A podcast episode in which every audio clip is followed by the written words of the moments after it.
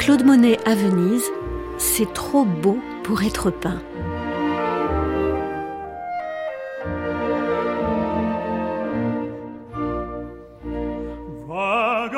À la plus grande joie de son épouse Alice, le 25 septembre 1908, Claude Monet annonce à son marchand d'art Paul Durand-Ruel son départ imminent pour Venise. Tous deux s'éloignent rarement de Giverny, où Monet explore depuis cinq ans les secrets de son étang au Nymphéa. Monet a 68 ans. Il s'est déjà rendu en Italie, mais seulement sur la Riviera à Bordighera. C'est l'invitation de son amie anglaise, Mary Hunter, qui dispose du palais Barbaro sur le Grand Canal, qui le décide à se rendre dans la Sérénissime. C'est elle qui, déjà à Londres, aux côtés du peintre Sargent, a orchestré son séjour londonien et lui a permis de peindre ses vues du Parlement et de la Tamise depuis l'hôpital Saint-Thomas. Pourtant, Monet tergiverse tout le mois de septembre. Aller ou ne pas aller à Venise Craint-il d'être déçu par un sujet ardemment traité par William Turner, James Whistler ou encore Auguste Renoir? Ne sachant en partant s'il aurait envie de peindre à Venise, et pour ne rien décider d'avance, il a préparé un envoi de quelques châssis, au cas où.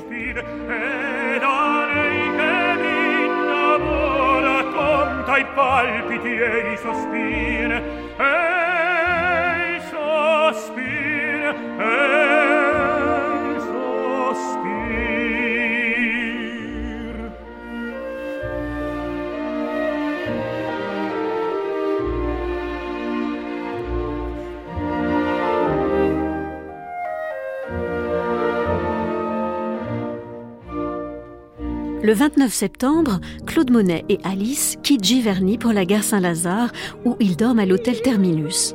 Le 30 au soir, ils prennent le train de nuit à Paris. Et le 1er octobre, après s'être levés à l'aube pour découvrir les paysages traversés par le train, ils arrivent à Venise. Accueilli par Marie chez qui il séjourne, Monet s'écrie C'est trop beau pour être peint. C'est irrendable. Après quelques jours de repérage, Claude Monet tombe sous le charme de la cité des ponts. Il est pris de l'urgence de peindre. Aussi, dès que son matériel lui est livré et que le temps le permet, Monet est à la tâche. Le 9 octobre à 8 heures, sa journée commence, réglée par la course du soleil. Il s'installe tout d'abord à San Giorgio Maggiore, face à la place San Marco. À 10 heures, il se rend place San Marco en face de San Giorgio. Après déjeuner, Monet travaille sur les marches du Palazzo Barbaro. Et à la fin de la journée, Monet s'offre enfin un moment de détente. Claude Monet se promène alors en gondole avec Alice, admire le coucher du soleil et ils sont de retour vers 19h.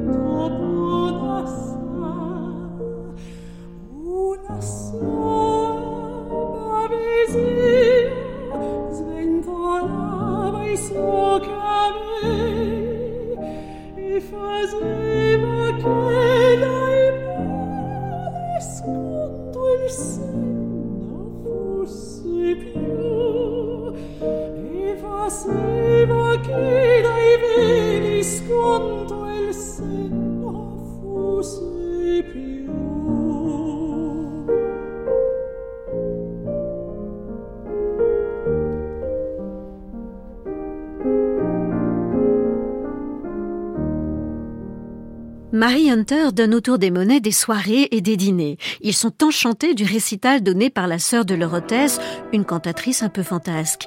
Mais ce concert les a fait coucher fort tard, minuit, alors qu'en général ils sont au lit avant 10 heures. Les monnaies se trouvent donc au cœur de ce que le journaliste florentin Carlo Placci nomme le mondo mondano, ces personnalités cosmopolites, parlant facilement le français, l'anglais et l'italien, férus d'art, riches de relations jusqu'au Gotha international. Mais c'est grâce à ce même Carlo Placci que Monet peut travailler sur un balcon privé pour peindre des vues du palais ducal. Après les avoir accueillis pendant 15 jours, Marie Hunter est obligée de quitter Venise. Les Monet s'installent alors au Grand Hôtel Britannia, car Monet a commencé à peindre des merveilles sous les yeux admiratifs de sa femme. Enthousiasmé par le temps splendide, chaque jour, il met en train de nouvelles toiles. L'emploi du temps ne change pas. L'après-midi, Monet peint dans le canal, puis de la fenêtre de sa chambre. La vue depuis nos fenêtres est merveilleuse, raconte Alice. On ne peut rien rêver de plus beau et c'est tout pour Monet. Ils apprécient le confort de l'hôtel et son éclairage électrique vraiment magique. Monet voit ses toiles, c'est délicieux et vous ferez désirer la voir chez soi, poursuit Alice. De fait, ils feront installer l'électricité dès leur retour.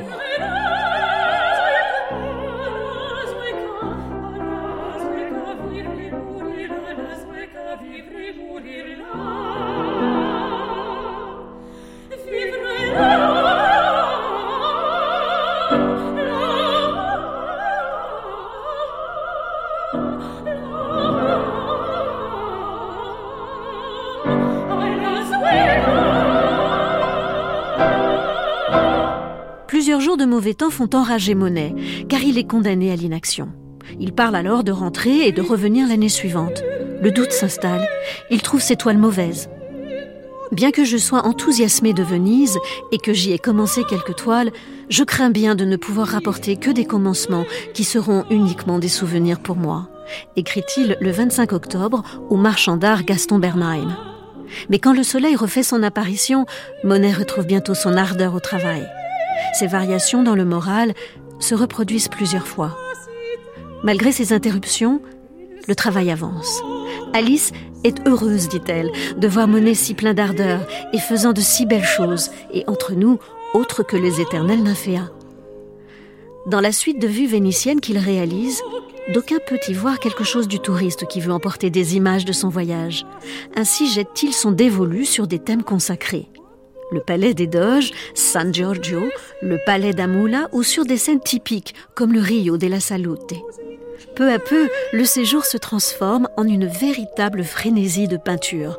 Monet, le peintre de l'eau et des monuments, vit le choc d'une rencontre avec la ville qui confond les deux.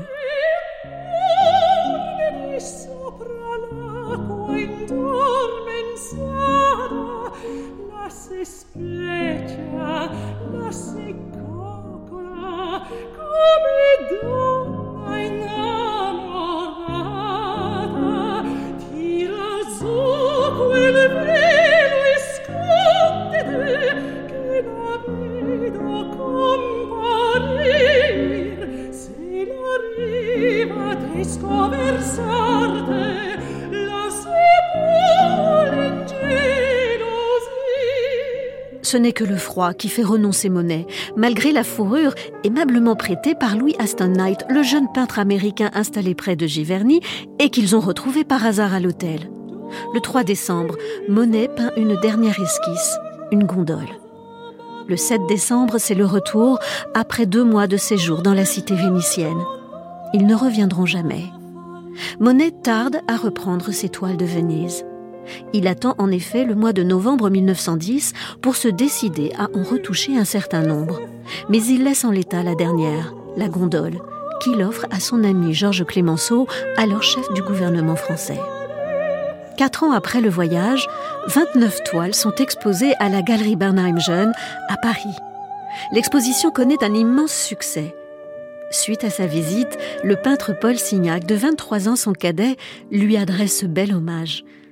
J'ai eu la joie de voir une grande part de vos œuvres nouvelles, et j'ai éprouvé devant vos Venise, devant l'admirable interprétation de ces motifs que je connais si bien, une émotion aussi complète, aussi forte que celle que j'ai ressentie vers 1879 devant vos gares, vos rues pavoisées, vos arbres en fleurs, et qui a décidé de ma carrière. Toujours un Monet m'a ému. Toujours j'y ai puisé un enseignement, et au jour de découragement et de doute, Monet était pour moi un ami et un guide. Et ces Venises, je les admire comme la plus haute manifestation de votre art.